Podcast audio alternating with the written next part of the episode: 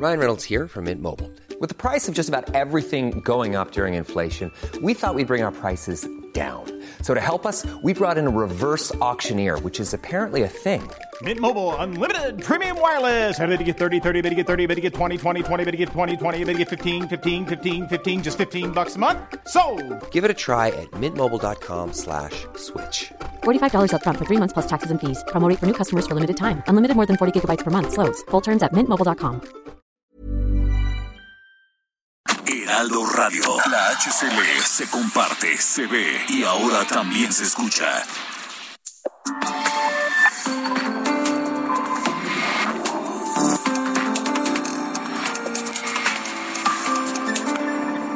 República H, con Alejandro Cacho.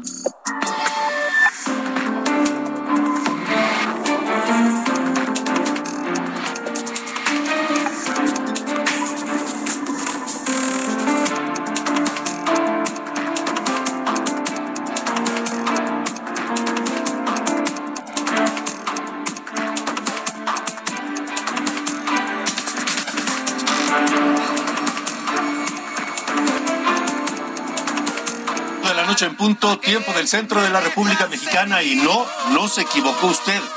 Esto es República H y hoy decidimos iniciar este programa desde la cabina de Heraldo Radio, por supuesto, con esta canción, una de las más populares de la banda El Recodo, que se llama Acábeme de matar.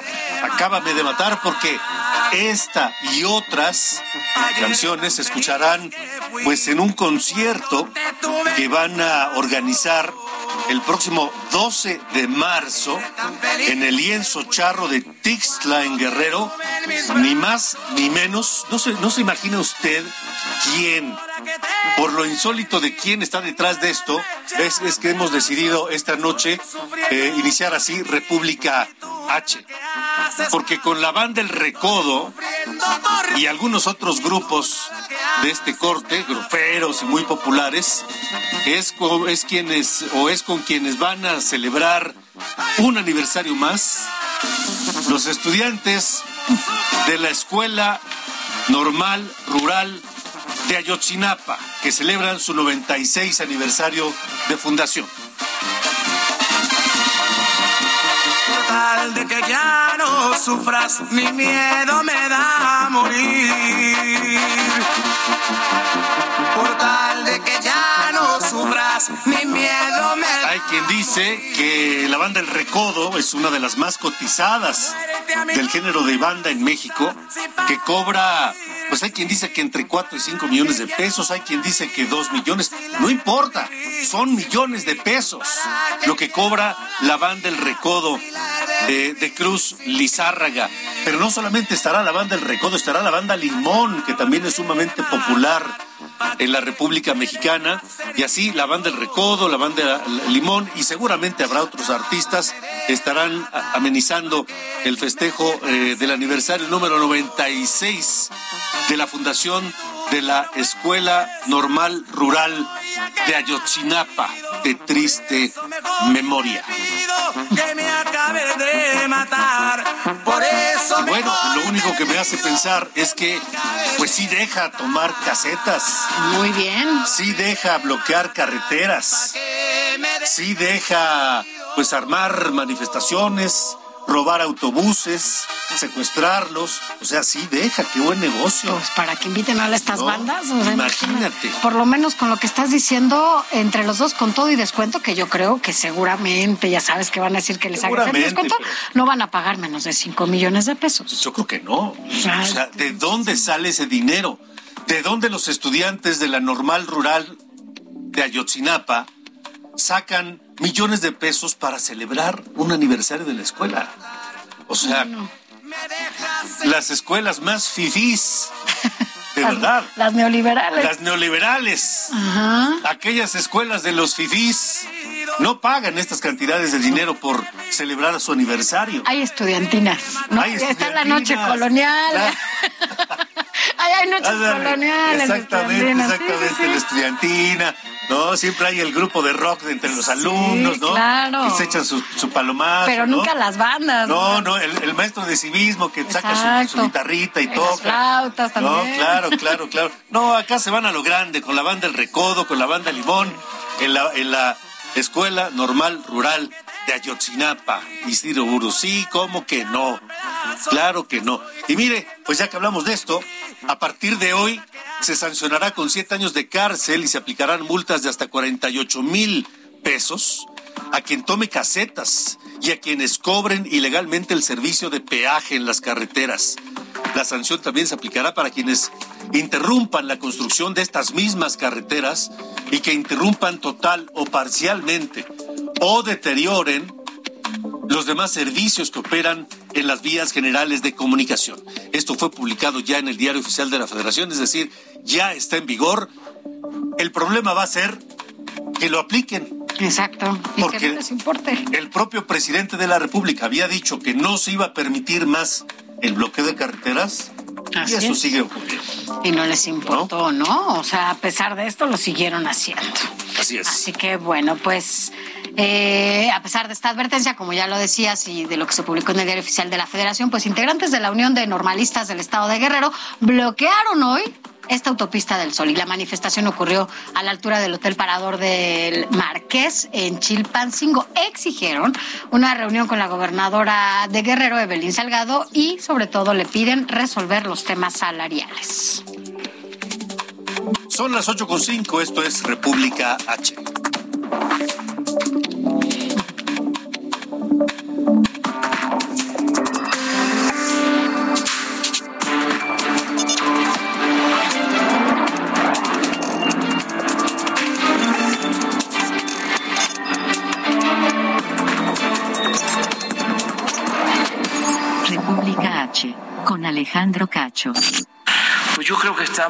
De lo contrario, estaría actuando de mala fe. Lo que él está sosteniendo no es cierto. Y pedirle, de favor, que se informe y que no actúen de manera injerencista, porque México no es colonia de Estados Unidos ni es un protectorado. México es un país libre, independiente. Con esas palabras, el presidente Andrés Manuel López Obrador respondió al comentario, al tuit que publicó anoche el secretario de Estado de los Estados Unidos, Anthony Blinken, quien mostró su preocupación por los periodistas asesinados en México y pidió mayor protección para los periodistas. Eso le prendió la mecha a López Obrador, quien, pues así, en una reacción eh, eh, no vista antes, pues arremetió contra Blinken, contra el gobierno de Estados Unidos, el gobierno injerencista, no somos colonia, está mal informado o actuando de mala fe, le dijo López Obrador al secretario de Estado de los Estados Unidos. Y de inmediato, bueno, en cuestión de horas, vino la respuesta desde la Casa Blanca, donde pues eh, Jen Psaki, la portavoz del gobierno de los Estados Unidos, Joe Biden, afirmó que el secretario de Estado Anthony Blinken habló con los hechos al referirse a los asesinatos y amenazas que sufren los periodistas en México. Así lo dijo la portavoz de la Casa Blanca, Jen Psaki. Hemos visto en los hechos las amenazas que enfrenta el periodismo en México y esa es la preocupación que expresó el secretario de Estado en nombre de Estados Unidos sobre esos abusos. Creo que habló con base en los hechos sobre el terreno. Bueno, pues eh, creo que la respuesta es muy clara. Es decir, el señor Blinken dijo, estamos preocupados por la inseguridad, por las amenazas y por los asesinatos de periodistas en México. Y eso ni es un invento, Pues no. no se lo sacó de la manga, es decir, está basado en los hechos. Y Es lo que respondió datos, ¿no? la vocera de la Casa Blanca, la señora Psaki. Hablamos de hechos, ni más ni menos. Punto. Así es, y solamente manifestaron esta preocupación. Pero bueno, pues el canciller Marcelo Ebrard ya respondió al secretario de Estados Unidos, Anthony eh, Blinken, y bueno, pues por medio de una carta señala que el gobierno de Andrés Manuel López Obrador impulsa las libertades, ya que cuando fue oposición sufrió acoso y espionaje. Señaló que existe un nuevo diálogo en materia de seguridad con Estados Unidos y que hay avances en la investigación por los asesinatos de periodistas. Además, recordó que ambos países tienen un mecanismo de cooperación en seguridad para combatir el tráfico de armas que posiblemente fueron utilizadas en los crímenes contra periodistas. Y por último dijo en esta carta que están dispuestos a trabajar con el gobierno de Estados Unidos con respeto a la soberanía de ambos países. Y sobre este tema, bueno, pues la Organización de Periodistas Iberoamericanos dijo estar alarmada por el incremento de asesinatos de periodistas en México y exhortó a las autoridades a evitar pues la impunidad de estos crímenes. Recordaron que en lo que va del año, bueno, pues eh, por lo menos han sido asesinados 150 eh, periodistas del 2010 a la fecha. Así las cosas. Esto es República H. Y bueno, a ver, a ver qué va, en qué va a terminar este asunto, porque seguramente no, no habrá más. Evidentemente, no se va a quedar ahí, de acuerdo a lo que hemos podido ver y al nivel beligerante de la respuesta del presidente López Obrador, un nivel que me extraña porque el, propio Donald Trump hizo peores cosas. Dijo peores cosas, insultó de peor manera a México. Y López Obrador, calladito, calladito, nunca le respondió, nunca acusó recibo, absolutamente nada. ¿Te acuerdas cuántas veces lo amenazó con el muro? ¿Y cuánto tiempo dijo que iban a poner el muro? Y bueno, te voy a decir una cosa. Ayer mismo Donald Trump dijo en Estados Unidos que Joe Biden debería hacer con México lo mismo que está haciendo Putin con Ucrania. Ah, pero de eso no se enteraron aquí. No, y no. De eso no dijeron nada. ¿No? En fin, este asunto pinta para escalar. Son las 8 de la mañana con 11 minutos tiempo del centro de la República Mexicana.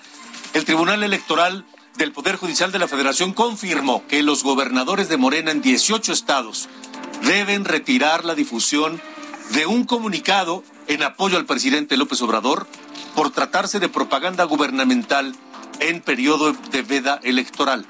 Recordaron que si bien los funcionarios gozan de libertad de expresión, deben ser cuidadosos de sus actos y expresiones con motivo de sus funciones. Y mientras tanto, militantes de Morena, ya empezamos con estas cosas, eh, ya en plena veda electoral, Morena está haciendo proselitismo. Esto es lo que se evidencia en redes sociales, en, fotografías y videos que circulan en redes sociales. De acuerdo con estos reportes de ciudadanos, en Tizayuca Hidalgo había personal de Morena fuera de un centro de vacunación y también fueron captadas en la colonia San Pedrito Peñuelas personas pues haciendo proselitismo en favor de Morena. Este, esta eh, colonia San Pedrito Peñuelas en la ciudad de Querétaro. Así fue el momento que grabó este usuario de Twitter y que subió a redes sociales. Hola, buenas tardes. Mire, pues aquí estamos con lo de la gente de Morena, entregando promoción de parte del, de, de Morena. Aquí tenemos y están caminando, están entregando, tocando las puertas de las casas y entregando en plena veda electoral toda la publicidad del partido, el partido que nos ha llevado a la ruina, al país. Y aquí están. ¿Me dice su nombre, señorita? ¿Me dice su nombre? Bueno, pues aquí estamos. Voy a llamar a una patrulla ahorita porque es una es un delito electoral. Entonces, aquí estamos precisamente dejando en claro que estas personas de Morena siguen siendo y actuando como una lacra para la sociedad. Esto es República H. Ahí está el testimonio. Lo que dijo el usuario de redes sociales, que si lacra, que si nos han llevado a la ruina, son, sus opiniones. Sí, ¿quién estaba? Pero documentó el hecho. Así es, y con chaleco y todo, ¿eh? Para quienes sí, sí, nos escuchaban, traían chaleco de morena. Así es, así, es, Pero bueno, vámonos a más información. Ahora vámonos hasta Baja California. La Auditoría Superior de la Federación detectó irregularidades en el uso del subsidio para el fortalecimiento del desempeño en materia de seguridad pública por 134 millones de pesos.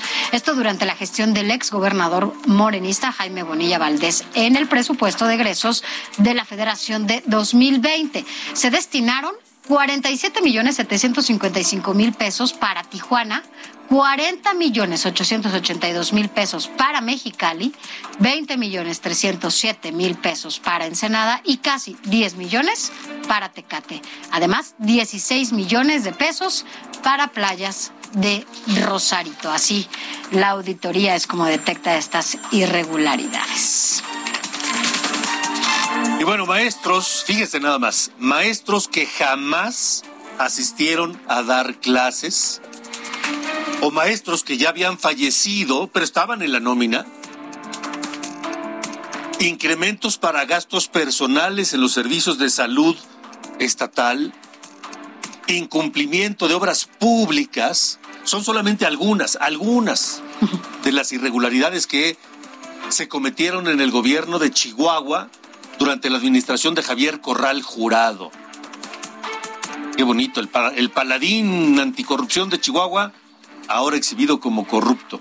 El monto por aclarar en el gobierno de Javier Corral es de 1.894 millones de pesos, en números redondos, 1.894 millones de pesos que corresponden al ramo 33 de aportaciones federales.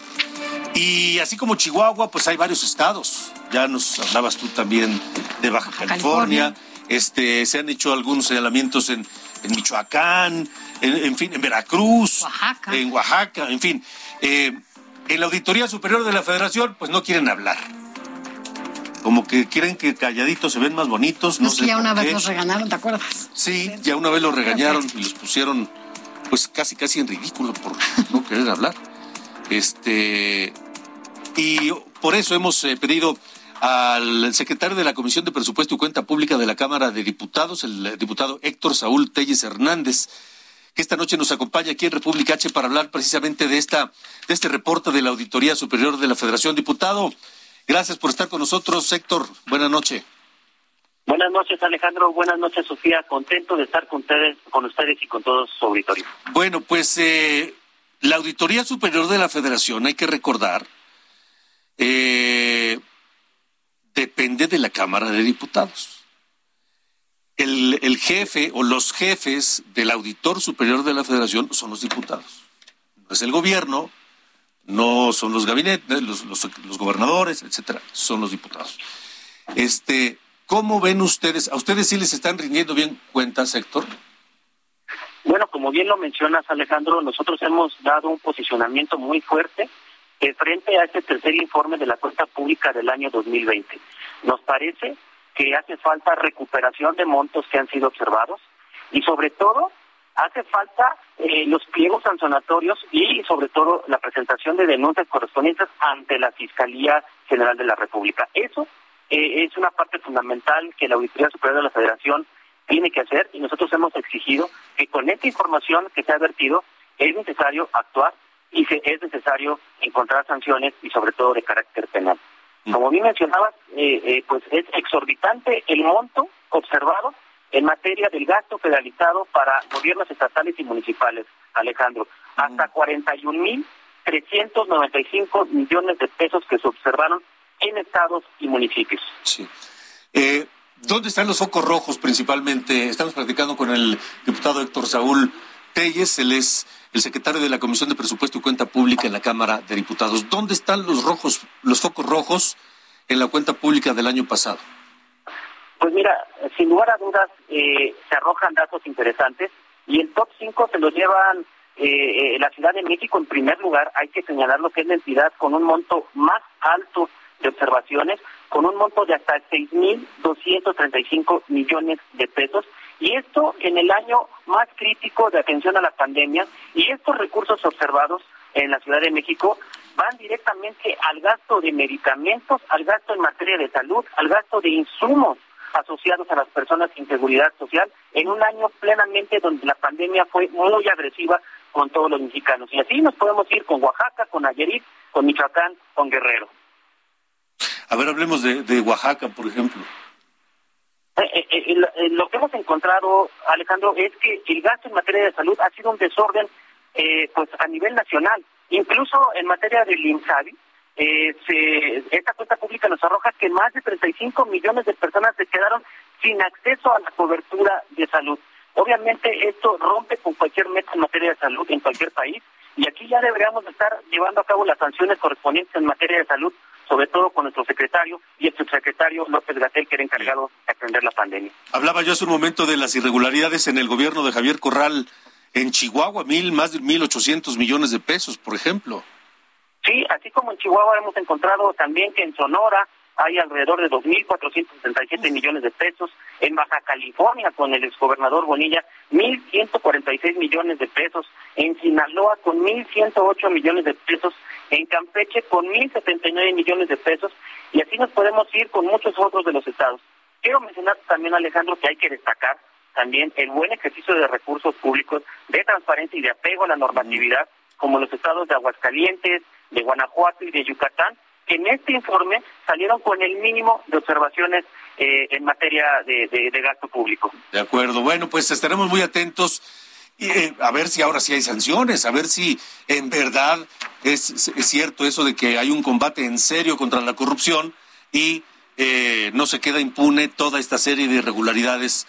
el, monto total son alrededor de 40 mil millones de pesos. Así es, casi 41 mil 500 millones de pesos.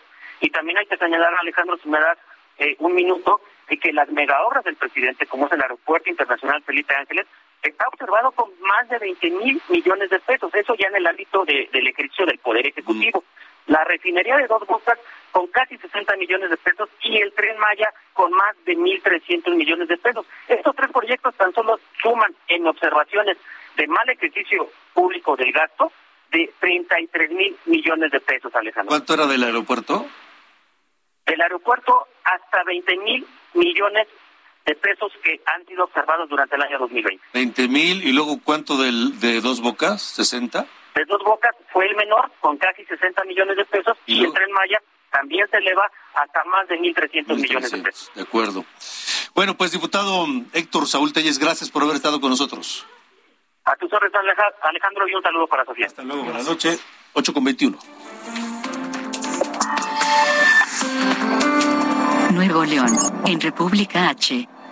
Saludos Nuevo León, allá nos escuchan en la zona metropolitana de Monterrey por el 99.7 de FM. Gracias a todos, un abrazo grande. El gobernador de Nuevo León, Samuel García, pues parece, no parece, quiere una nueva constitución. Vamos contigo, Daniela García, cuéntanos por favor. ¿Qué tal Alejandro? Muy buenas noches. Pues sí, de hecho es algo que el gobernador Samuel García había adelantado desde hace años cuando era diputado local. Eh, asegura que eh, busca una nueva constitución política en el estado de Nuevo León que pues sea más federalista, autónoma y vanguardista, pensando en el futuro y acorde a los problemas que vive hoy el Estado y su ciudadanía. Hoy iniciaron las mesas de trabajo del grupo de acompañamiento, quienes son los encargados de marcar el plan que estarán trabajando más adelante justamente en este tema de crear una nueva constitución. Este, este nuevo proyecto, esta nueva Carta Magna, el gobernador espera que esté lista este mismo año. Sin embargo, hay que mencionar algo, eh, Alejandro, y es que lo que están esperando en este momento es que sea una constitución que cambie realmente el fondo de las leyes en el Estado en temas de justicia, de educación, de salud, hacer, trabajar en el pacto social, perspectiva de género, los derechos de los jóvenes, salud mental, primera infancia, educación superior, derecho a la movilidad, al patrimonio, al espacio público, a la vía pública, a la ciudad, a la recreación, al descanso y al ocio. Se estará trabajando con las diferentes universidades en este grupo de acompañamiento que estará coordinado, coordinado por el doctor Pedro Torres Estrada. Estará la Universidad Autónoma de Nuevo León, la Universidad de Monterrey, el Tecnológico de Monterrey, la Universidad de Montana, el Poder Judicial. Hey, I'm Ryan Reynolds. At Mint Mobile, we like to do the opposite of what Big Wireless does. They charge you a lot we charge you a little. So naturally, when they announced they'd be raising their prices due to inflation, we decided to deflate our prices due to not hating you. That's right. We're cutting the price of Mint Unlimited from $30 a month to just $15 a month. Give it a try at mintmobile.com slash switch. $45 upfront for three months plus taxes and fees. Promo for new customers for limited time. Unlimited more than 40 gigabytes per month. Slows. Full terms at mintmobile.com. Eh, a nombre de su presidente Arturo Salinas y el Congreso local también representado por la Comisión de Puntos Constitucionales. El presidente de esta, de esta comisión es el diputado Héctor García. También tiene una mesa, eh, no siento, perdón, en la mesa la Fiscalía General de Justicia del Estado y los, todos los partidos políticos que están eh, pues funcionando actualmente en Nuevo León, así como un representante de los alcaldes del Estado, a nombre de Cristina Díaz, la alcaldesa de Guadalupe. Te comentaba, hoy iniciaron las mesas de trabajo, esta primera mesa se dio a, las 3 de la tarde a puerta cerrada. Sin embargo, tuvimos la oportunidad de hablar con algunos de los participantes de este grupo de acompañamiento y nos estaban explicando que lo que van a hacer los próximos días es analizar la propuesta que ha entregado el Ejecutivo y empezar a trabajar más adelante. de acuerdo. Gracias, Daniela. Muy buenas noches. Hasta luego, buenas noches. Son las 8.24. La pregunta es, ¿realmente necesita una nueva constitución Nuevo León? Pues necesita otras cosas, ¿no? Pues yo creo que necesita otras cosas. Agua, por ejemplo. Antes que una nueva constitución. Por cierto, ya parece que hay un nuevo conflicto que destapa Samuel García precisamente por el tema del agua, con San Luis Potosí. El gobernador de San Luis Potosí ya dijo, ah, ah, ah, aquí no hay, aquí no van a pasar. Pero bueno, de eso vamos a hablar más adelante aquí en República H. La pregunta es, y lo vamos a, preguntar en los siguientes días, ¿Nuevo León necesita realmente una nueva, nueva constitución? Vamos a ver. Esto es República H, 8.24. Pausa, regresamos. Regresamos. República H. Con Alejandro Cacho. Continuamos. República H. Con Alejandro Cacho. Heraldo Radio.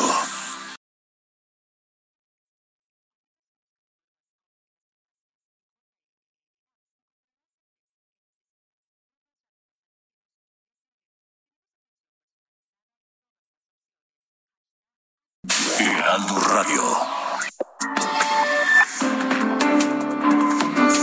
República H, con Alejandro Cacho. Michoacán, en República H. Bueno, continuamos en República H. Gracias por estar con nosotros.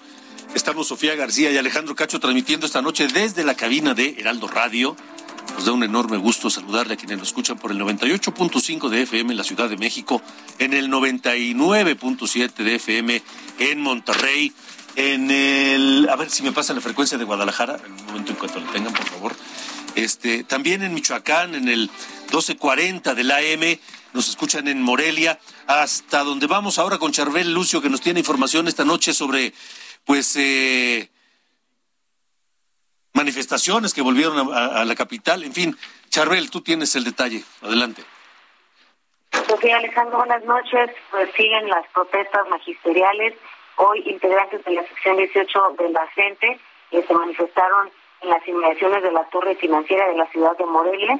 Eh, esto pues es parte de la jornada de acciones para exigir una mesa de diálogo con el gobernador Alfredo Ramírez Bedoya y bueno, este día se concentraron los docentes en las sucursales bancarias que eh, se ubican en la avenida Camelinas de la Colonia de las Américas, una zona bancaria muy importante en la ciudad de Morelia.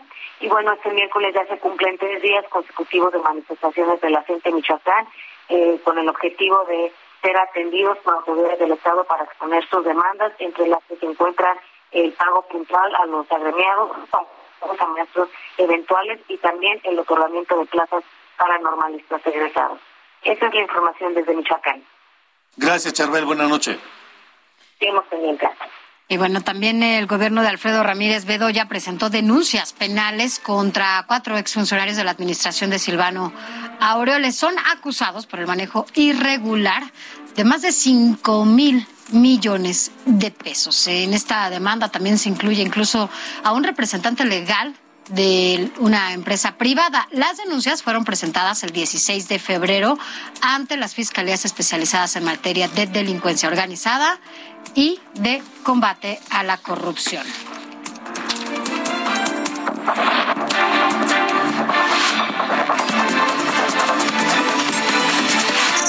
Entre curules, con Sofía García.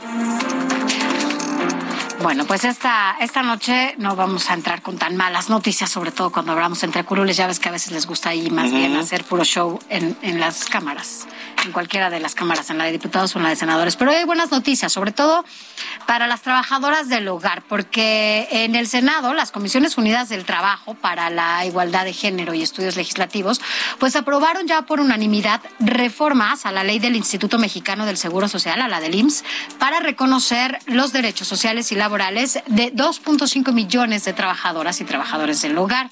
Por lo que con esto quiere decir que ya tendrían derecho por ley a los cinco seguros de la ley del IMSS. Es decir, establece seguro por enfermedades y maternidad, seguro de riesgos de trabajo, seguro de invalidez y vida, también el seguro de retiro, cesantía y vejez y seguro de guardería y prestaciones sociales. El objetivo, bueno, pues es que las personas que trabajan en el hogar se incluyan como sujetas de aseguramiento al régimen obligatorio previsto en la ley del IMSS bajo un esquema simplificado. Y con estas reformas, bueno, pues se mejoran ya los mecanismos legales con el propósito de establecer condiciones dignas que amplían la cobertura social de este grupo. Y es que de acuerdo a información del INEGI, el 96% de las mujeres que realizan actividades domésticas se encuentran en la informalidad y únicamente el 2.1% tiene acceso a estos servicios de Salud. Esta propuesta, bueno, pues apenas está aprobada en comisiones y se va a turnar a la mesa directiva del Senado para que sea puesta a consideración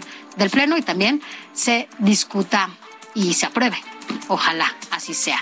Pero bueno, pues actualmente los trabajadores pueden estar asegurados por un esquema, por un convenio y estrategia que existe entre el IMSS y la Secretaría del Trabajo. Sin embargo, bueno, pues pretendan que esto se vuelva ley y no solamente sea parte de una estrategia entre la Secretaría del Trabajo y el IMSS. Pero bueno, pues así las cosas. Ahora vámonos hasta Guanajuato, Alejandro, porque tú sabes que allá pues la violencia finalmente no baja, ¿no? Y las cosas no están fáciles allá en este estado. Por eso el Congreso de Guanajuato, bueno, pues desde la Comisión de Seguridad, dio a conocer que ya hay una propuesta de, posibilidad para reducir la edad para las personas menores de 18 años y que éstas eh, puedan ser enviadas a la cárcel por cometer delitos de alto impacto. Y es que dijeron que, pues este estado, en este estado cada vez hay más personas menores de edad que están involucradas en la ejecución de ataques armados y asesinatos. El diputado por el PAN Martín López Camacho, local, eh, aseguró que es preocupante que se vea a menores de edad que estén involucrados en este tipo de hechos, por lo que se tiene que trabajar en diferentes vías, en políticas que, bueno, pues contribuyan y eviten que estos jóvenes caigan en las manos de estos grupos delictivos con el fin de, pues, que les paguen y ellos cometan este tipo de actos y que no puedan ir a la cárcel. Esto con personas menores de edad, imagínate, cada vez más jóvenes de 17, 18 años que están cometiendo estos delitos y que no los pueden meter a la cárcel. Sí, sí, sí, es una, es una situación, es una discusión mundial. Es una discusión mundial este tema de la cuál es el cuál es cuál debería ser considerada la mayoría de edad o la edad adecuada para mandar a la cárcel a alguien que tuvo el, el arrojo, la madurez o la conciencia de cometer delitos de alto impacto. Es todo, es todo un tema porque habrá organizaciones incluso en defensa de la, infancia y de los adolescentes que digan, pues no, tendrían que estar ellos como en otra, en, otra dinámica, ¿no? Para ver si no cometen otra vez. Pero bueno. En fin, son las 8 con 36. San Luis Potosí, en República H. Saludos a San Luis Potosí, ya nos escuchan por el 96.9 de FM Gracias por estar con nosotros. Le informábamos ayer que se presentaron denuncias penales contra quienes resulten responsables de distintos eh, presuntos delitos que tienen que ver con corrupción en los dos gobiernos eh, estatales anteriores en San Luis Potosí, de, de, los dos gobiernos anteriores, incluyendo a los gobernadores, los ex gobernadores y a varios funcionarios e incluso también empresarios constructores. Quien presentó la denuncia fue el actual secretario de eh, Comunicaciones y Transportes de San Luis Potosí, Leonel Cerrato Sánchez, a quien saludo. Secretario, gracias por estar con nosotros en República H. Muchas gracias, don Alejandro, y muchas gracias también a las personas que nos atienden este, por esta oportunidad de dar a conocer lo que hemos estado haciendo en estos pocos meses de, gobierno, de iniciado el gobierno que encabeza el, el, Gallardo Cardona. ¿Qué encontraron ustedes? ¿Qué irregularidades encontraron en estas, en estas obras del, de, una obra de, de, movilidad, cierto?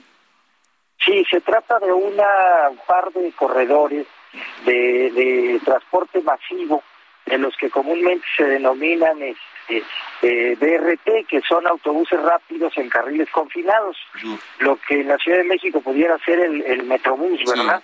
Y que aquí en San Luis Potosí pues cobra de una especial importancia porque se trata de una ciudad que ya estamos en niveles de colapso en movilidad. Eh, obra este, con dinero público del Estado, pero también con dinero público federal, que este, simplemente no se hizo, don Alejandro. Es decir, se pagó, este, se mostró incluso el día anterior a que concluyera el gobierno anterior, este, hasta con autobuses prestados para exhibirlos, ¿no? Entonces nosotros nos dimos a la tarea desde la entrega-recepción de hacer una investigación muy exhaustiva y nos encontramos en principio pues que había eh, varias empresas constructoras y desde luego supervisoras que venían este, validando la existencia de la obra, cuando en realidad pues esa obra este, a la vista de todo el público pues no existe, eh, literalmente no existe y es una obra gigantesca, me refiero yo en, dinero, eh, costará en su, en su costo total alrededor de 600 millones de pesos, de los cuales se han erogado alrededor de 170, 180, pero su avance ni siquiera llega a un 25, 30%. Está, estamos hablando de un desfalco gigantesco de, de, la herencia maldita que nos tocó este eh, eh, eh, en, cuanto llegamos y la intención pues del gobernador fue este que, que recuperáramos lo robado de entrada pero también que se castigaran los culpables en los que como efectivamente menciona don Alejandro es un proyecto que viene desde el gobierno este anterior y el, y el predecesor. Este, el gobernador Fernando Toranzo, el gobernador Carreras, y pues todos los funcionarios y al mismo tiempo algunos empresarios deshonestos que, que pues que han dispuesto indebidamente, han desfalcado al, al, pueblo de San Luis Potosí en una obra que además es muy importante. Sí, secretario Leonel Cerrato, ¿quiénes, hay nombres en la denuncia penal que ustedes presentaron? Bueno, sí, sí, don Alejandro, hay más de 60 personas implicadas entre funcionarios y empresarios y hasta supervisores. Eh, yo, eh, por razón de que apenas se presentó antier la denuncia, yo esperaría que fuera la fiscalía la que determinara, pero desde luego pues son personajes este, públicos, bien conocidos, y algunos políticos hasta en activo actualmente, ¿no? De los que eh, formaron parte de los dos gobiernos anteriores. Ya, ahora estamos hablando de un desfalco de alrededor de cuántos, 180 millones de pesos. De 180 millones de pesos que se pagaron, ah. pero que el costo de la obra y el menoscabo a San Luis Potosí pues supera los 600 millones de pesos. 600 millones de pesos. Ahora, eh, nos dice que algunos de estos eh, señalados están en activo, incluso en la actividad política. Eh, ¿Los demás están localizables? Eh, sí, este, la, hay algunas empresas que no, porque fueron este, literalmente, este, digamos, a modo. Yo no diría que fantasmas, pero a modo sí. Y algunos otros políticos hasta la honra están conservando todavía, ¿verdad? Entonces es muy importante para este gobierno el que se devuelva lo robado y que además la sociedad este, se entere perfectamente de don Alejandro, déjeme usar la palabra, del cochinero que hicieron y que lo peor de todo es que privan a San Luis Potosí de una herramienta de desarrollo como es la movilidad. Tenemos una ciudad literalmente colapsada. Entonces, este, eh, obviamente, pues nos, eh, el gobierno tiene que reemprender esas obras de movilidad y lo primero, pues es lo primero, también hay dinero federal comprometido que nosotros tenemos que sacar en paz y a salvo, porque pues obviamente son recursos de los fondos nacionales de desarrollo, este y, que hemos este pactado con con el gobierno federal el, hacer este esta recuperación y esta persecución Ahora, secretario, de los posibles responsables. Secretario Leonel Cerrato, secretario de Comunicaciones y Transportes del gobierno de San Luis Potosí. Vamos a, vamos a puntualizar. Nos decía que se han pagado obras que están inconclusas o que ni siquiera existen, ¿es correcto? Sí, es correcto. Nos decía... de, está pagada, está al 100% una obra que importa alrededor de 170 millones de pesos, en la que probablemente lo que ahí está en la calle no representa más allá del 25-30% y es visible. Es decir, este no no existe, no no es que esté mal hecha, no es que este eh, le falte algo, que hay unos tramitos que que sí se terminaron, pero la parte incluso más escandalosa es que el gobernador anterior, Juan Manuel Carreras, fue a entregar la obra con autobuses prestados, con señalética de, de, de, plástico, con este eh, sin contratos de ningún tipo y sin un solo autobús. Y cuando debíamos de tener 22 para este momento de los que como los que circulan en la Ciudad de México en el Metrobús. Y ni uno solo. eso existe. no hay ni uno solo. el acto teatral que armaron para esa entrega o inauguración se hizo con autobuses prestados. Es correcto, uno de ellos demo de un eh, fabricante, un vendedor, y el otro con uno que no reúne las especificaciones. Yo espero que el, gobernador le hayan visto la cara, porque si estuvo de acuerdo, pues qué expresión de cinismo, ¿no? de vergüenza se subió, dio una vuelta a un pedacito que es lo único que está terminado, que no es de más allá de un kilómetro, cuando la obra completa implica 18 en una ruta y 47 en otra ruta. A ver, 18 kilómetros en una ruta, 47 kilómetros en otra ruta y apenas va terminado un kilómetro. Yo creo que a lo mucho sumará un kilómetro, este kilómetro y medio, es por donde se desplazó el vehículo el día que el señor gobernador fue a recibir la obra, ¿no? Eh, eh, la verdad es de que es una burla, es una burla y lo cierto de todo es que es parte de lo que motivó que el pueblo de San Luis pues votara por, por un cambio radical eh, en las elecciones y la instrucción del, del, gobernador Gallardo es este primero este, señalarlo el desfalco, segundo perseguirlo, don Alejandro, porque ya, ya estuvo bueno de, de impunidad y pues no los eligieron de floreros, ¿verdad? Bueno, pues secretario Leonel Cerrato, eh, secretario de Comunicaciones y Transportes allá en San Luis Potosí, seguiremos atentos al tema y a ver qué pasa con la investigación y la fiscalía y todo eso. Muchas gracias y buenas noches. Yo, yo, le, yo le agradezco mucho y espero, don Alejandro, que esté igualmente atento para que eh, eh, logremos este, que devuelvan eso robado. Así es, así es. Gracias, secretario. Gracias. Hasta luego, buenas noches, 8 con 45. Ya que hablamos de San Luis Potosí, le decía yo hace un rato que el gobernador de, de, Nuevo León, Samuel García, pues ya abrió otro frente. Abrió otro frente con San Luis Potosí. ¿Por qué? El gobernador de San Luis Potosí, Ricardo Gallardo Cardona, dijo hoy que la Huasteca Potosina no va a ser parte del proyecto Monterrey 6 ¿Qué es el proyecto Monterrey 6? Aquí en República H le hemos dicho que Nuevo León tiene una crisis de agua, una crisis terrible de agua. No hay agua para Monterrey y toda su zona metropolitana y otras partes de Nuevo León. Bueno, este proyecto Monterrey 6 fue presentado por el exgobernador de Nuevo León, Rodrigo Medina. Cuando llegó Jaime Rodríguez Calderón, el Bronco, pues lo, lo, lo metió a un cajón porque dijo que era muy caro y que no continuaría este proyecto Monterrey 6. Ahora Samuel García, el actual gobernador, quiere revivir este proyecto hídrico para abastecer a Nuevo León con agua de otros estados, incluyendo de la parte potosina de la Huasteca, de la Huasteca potosina.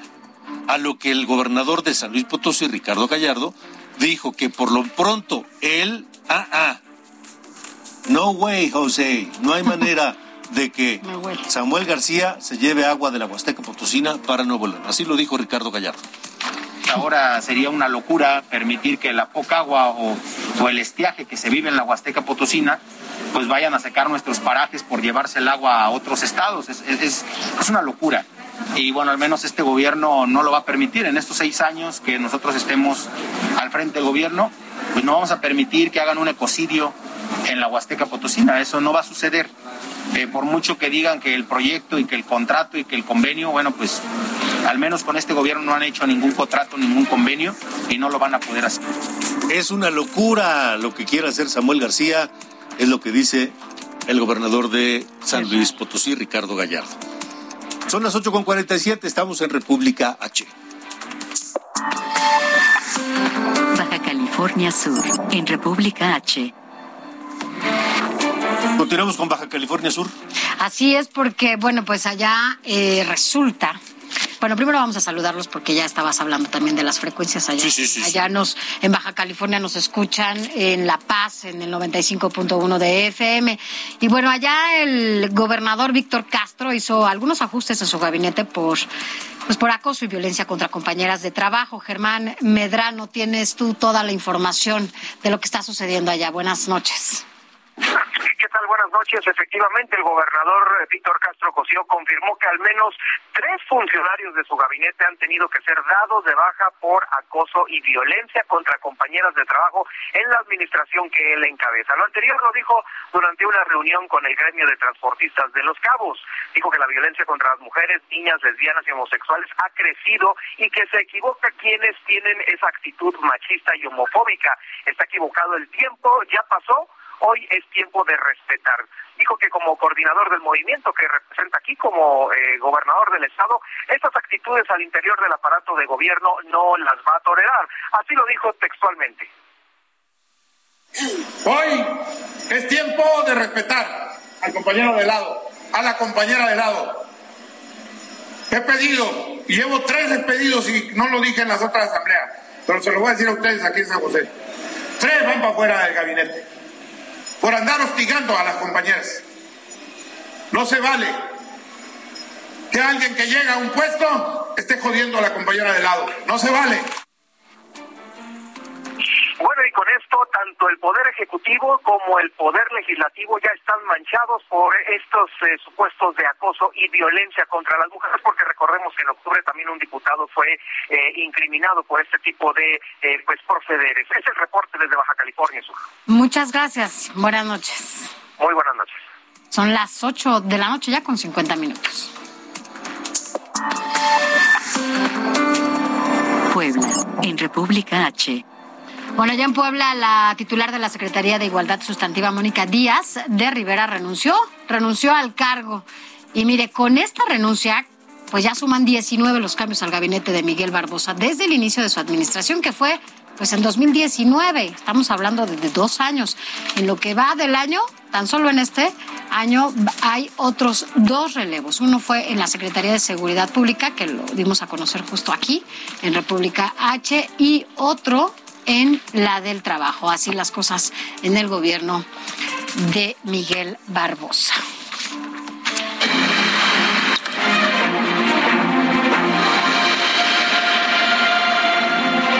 Antes de ir a la información de Ruta 2022, le quiero decir que nuestro número de WhatsApp está disponible para usted. No habíamos dado el número de WhatsApp y ya tenemos mensajes. A ver, mira. Ya tenemos mensajes y quiero hablar particularmente de uno, de un mensaje que habla de precisamente la violencia verbal, que luego pasa a la violencia física.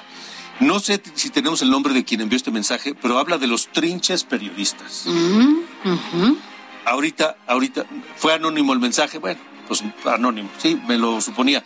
En un momento más le voy a decir qué dice esta persona tiene que ver con lo de Estados Unidos y la violencia contra periodistas y nos califica de los trinches periodistas. Bueno, vamos a Ruta 2022. Tras renunciar a Morena, el senador José Luis Peck o Pech se registró como precandidato de Movimiento Ciudadano a gobernador de Quintana Roo. Así habló en esa ceremonia.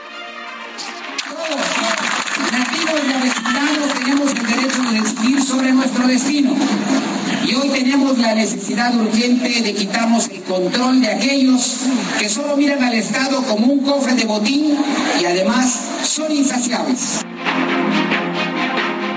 Bueno, en Quintana Roo, ya que hablamos de esto, la Fiscalía General de la República, fíjate, José Luis Pech deja Morena y ¡zas! la Fiscalía General de la República luego, luego. pidió a un juez audiencia para imputar al hijo del senador José Luis Pech, porque según la investigación, facilitó el desvío de 20 millones de pesos en el caso de la estafa maestra. Pero mientras el senador Pech estaba en Morena, no pasó nada. Nadie se dio cuenta.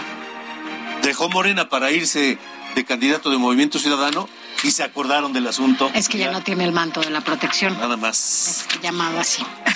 Vamos a Aguascalientes. Eh, así es, y en más de Ruta 2022, allá en Aguascalientes, porque la senadora petista Marta Márquez del Partido del Trabajo denunció ante el Pleno que Teresa Jiménez, expresidenta municipal de Aguascalientes y candidata también a la gubernatura estatal, pues cometió un desfalco.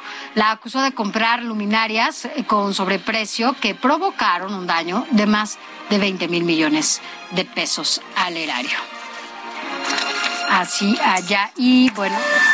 Esto es República H. Nos da tiempo rápidamente de, de escuchar al senador Víctor Fuentes Solís, un senador del PAN, que dice que va a presentar una denuncia penal contra Hugo López Gatel. ¿Cuántos quisiéramos?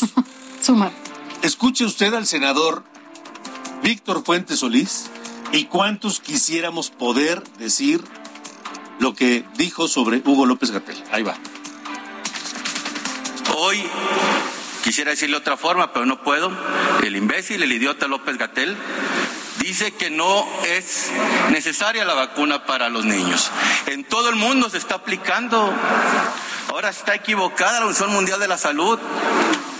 Yo le anticipo que vamos a interponer en los próximos días una denuncia penal para que aquellos niños que de aquí en adelante sufran contagio vayan al hospital o tristemente terminen fallecidos, el responsable sea él. Bueno, senador, yo quisiera decir lo que usted no dijo, pero López Gatel será responsable directa o indirectamente de la muerte de alrededor de medio millón de mexicanos por el coronavirus. Este, vámonos rápidamente a las cifras de hoy de COVID, ya que, ya que antes de irnos, Sara. De acuerdo con la Secretaría de Salud, en las últimas 24 horas se reportaron 18.671 nuevos contagios y 449 defunciones por COVID-19 en México. Esto fue República H con Alejandro Cacho. Heraldo Radio 98.5 FM, una estación de Heraldo Media Group, transmitiendo desde Avenida Insurgente Sur 1271, Torre Carrachi, con 100.000 watts de potencia radiada.